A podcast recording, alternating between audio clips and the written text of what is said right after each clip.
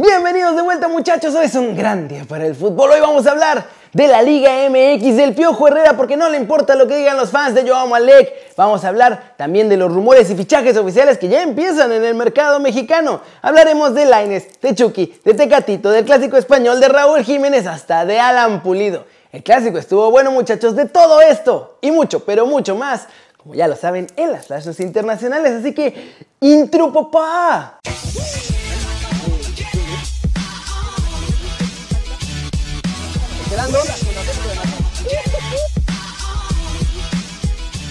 Ya arranquemos hablando de Miguel Herrera, muchachos, porque aunque muchos de ustedes lo critican y lo quieren ver fuera, él se ve súper tranquilo en su chamba y dice que ni pelan a los fans. Eso fue lo que dijo. Enterando que nos va a hacer la marcha para formarme, para ir a la marcha de fuera Giver, Ya estoy listo yo también con mi pancarta y todo. Nada, digo, Ricardo, la verdad es que si nosotros hiciéramos caso a todo lo que dice la gente, pues no habría gente que trabajara en el fútbol. Se critica a todo el mundo, ¿no? Hoy en las redes sociales la gente pues, critica cualquier trabajo. Si no le gustó el desempeño de su equipo, pues critica y, pone lo que, lo que ellos piensan. Y que al fin de cuentas es, es la opinión de la, de la afición, pero si un club, cualquier club del mundo se basa en lo que la opinión de la gente, pues obviamente no, no funcionaría como club.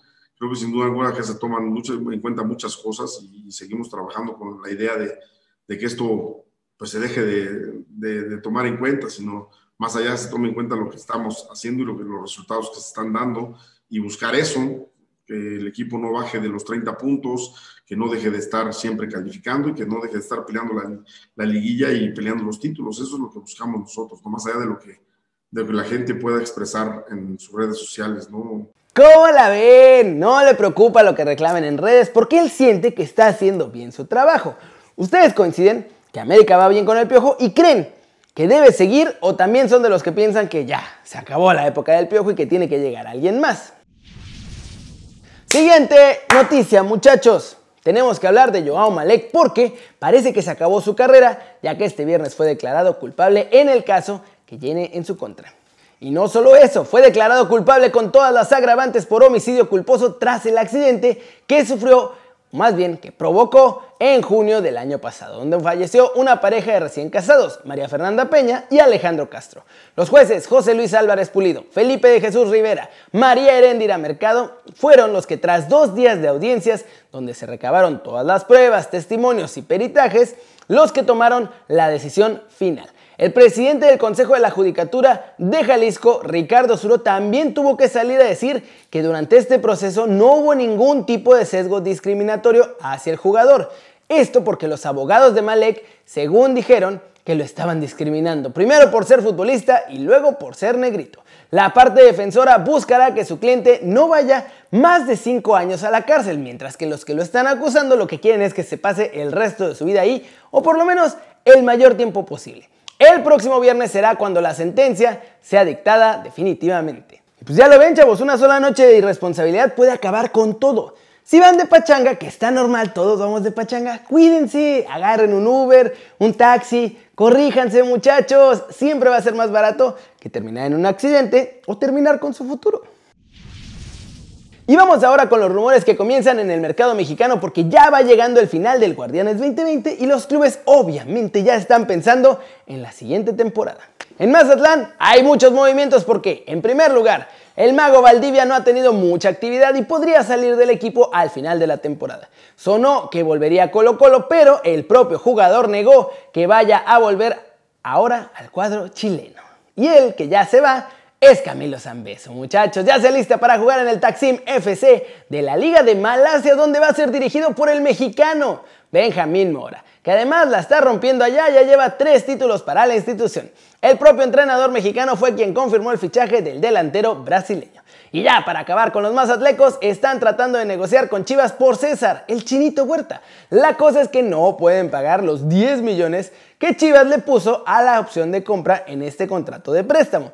Y lo que están tratando de hacer es ofrecer a Aldo Rocha, que además Chivas ya lo quería, además dar una lanita y con eso quedarse al chino.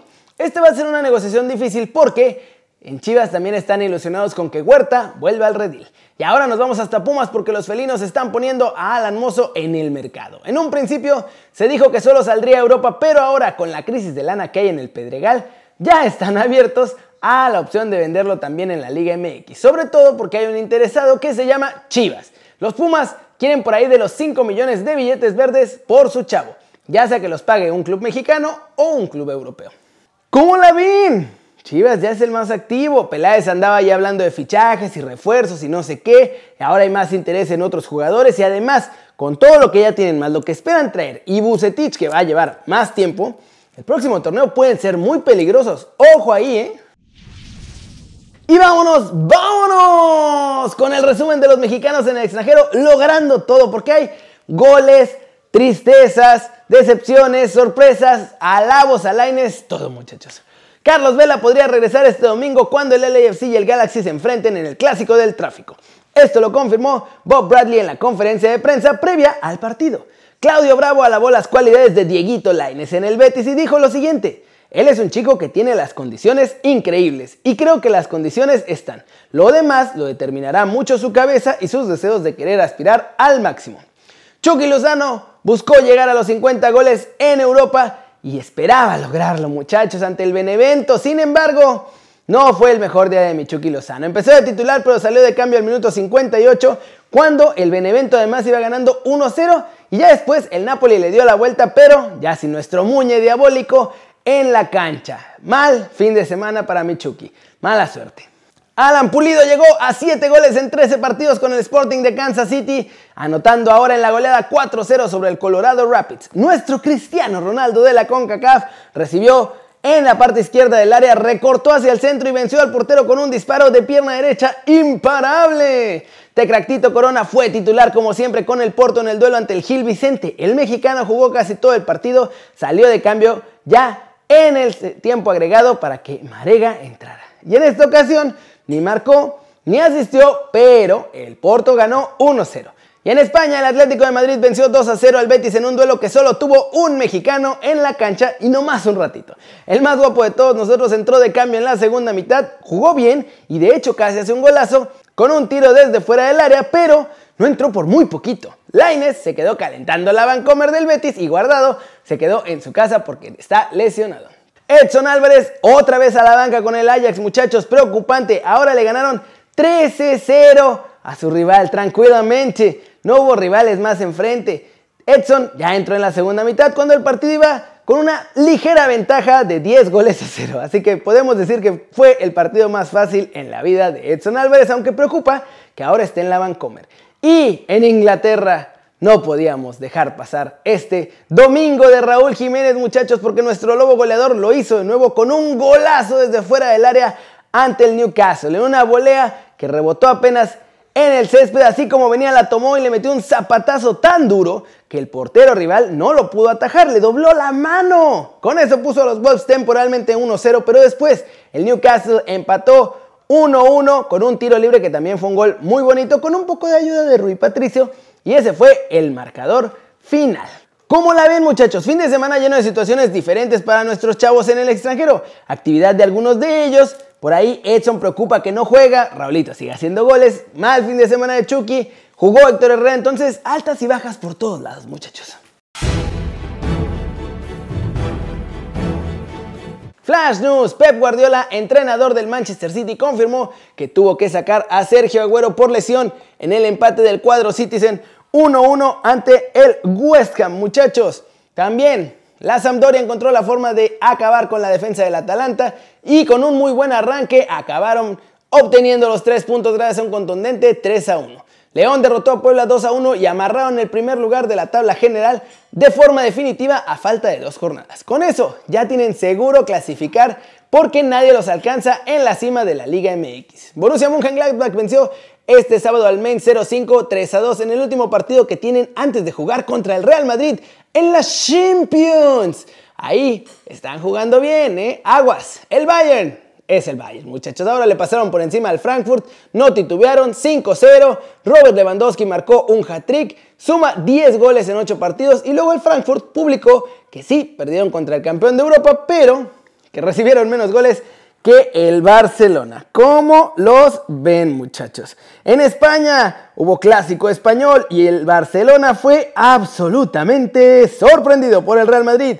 De hecho, empezaron perdiendo desde el minuto 5 con un gol de Fede Valverde, luego Ansu Fati empató al minuto 8 y después un penal polémico al 63 muchachos que cobró Sergio Ramos, que no los falla. Ya con el 2 a 1, el Barcelona se lanzó al frente con todo, dejó un montón de espacios y al 90, Luka Modric aprovechó esto para poder poner el 3 a 1 definitivo. En otros resultados, el Elche le ganó al Valencia, el Sevilla perdió con el Eibar 1-0, Osasuna ganó 1-0, el Atlético ya hemos visto que le ganó al Betis 2-0 y a la vez venció 2-0 al Valladolid.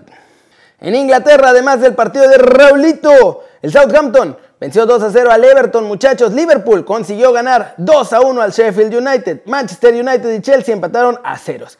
Fulham cayó ante el Crystal Palace 2 a 1 y ya les había comentado que el West Ham y el Manchester City empataron a un gol. Y pues ya vamos a acabar el video de hoy hablando del Barcelona, muchachos, porque Piqué tuvo una entrevista muy sincera y habló de Messi, del futuro de Leo, de lo que piensa del presidente y de lo que él hubiera hecho. Y estuvo duro lo que dijo. Leo se había ganado sobradamente tomar una decisión y si él consideraba que debía irse, yo como presidente hubiese actuado diferente. No tuve mucho trato con él porque era una decisión muy personal. Pero recuerdo haberle dicho, Leo, es un año y luego viene gente nueva. Está claro que el camino por el que íbamos no es el correcto. Se puede perder, pero nunca de la manera que lo hicimos ante Bayern Múnich. Lo que dije lo mantengo hoy firmemente. Todo resulta más sano para todos cuando las jerarquías están bien marcadas. El presidente debe ser el primero. Después el entrenador debe mandar sobre los jugadores. Cuando esta jerarquía se rompe, las cosas no funcionan. Si los jugadores hemos tenido el poder es porque otras personas no han querido ejercerlo. ¿Cómo la ven muchachos? Se ve que fue un dardo durísimo pues, al presidente que no quiere hacer nada y que quiere que los jugadores decidan porque ahí andaba diciendo que también eh, a la hora que despidieron a Valverde, como que quiso decirle a los jugadores que si estaba bien la decisión para después poder culparlos a ellos. Entonces ha sido un desastre. Por suerte esto ya se va a acabar. Vendrá una nueva directiva, una nueva etapa en el Barcelona. Ojalá que cambien las cosas porque si no, todo lo que han construido hasta ahora se va a ir al pote de la basura. Pero bueno, eso es todo por hoy. Muchas gracias por ver este video. Dale like si te gustó, métele un zambombazo durísimo a la manita para arriba si así lo deseas. Suscríbete al canal si no lo has hecho. ¿Qué estás esperando? Este va a ser tu nuevo canal favorito en YouTube. Dale click a la campanita para que hagas marca personal a los videos que salen cada día. Ya saben que yo soy Kerry y como siempre me da mucho gusto ver sus caras sonrientes, sanas y bien informadas. Y aquí nos vemos mañana desde la redacción, muchachos. ¿Ya vieron mi nueva sudadera del Dinamo de Kiev?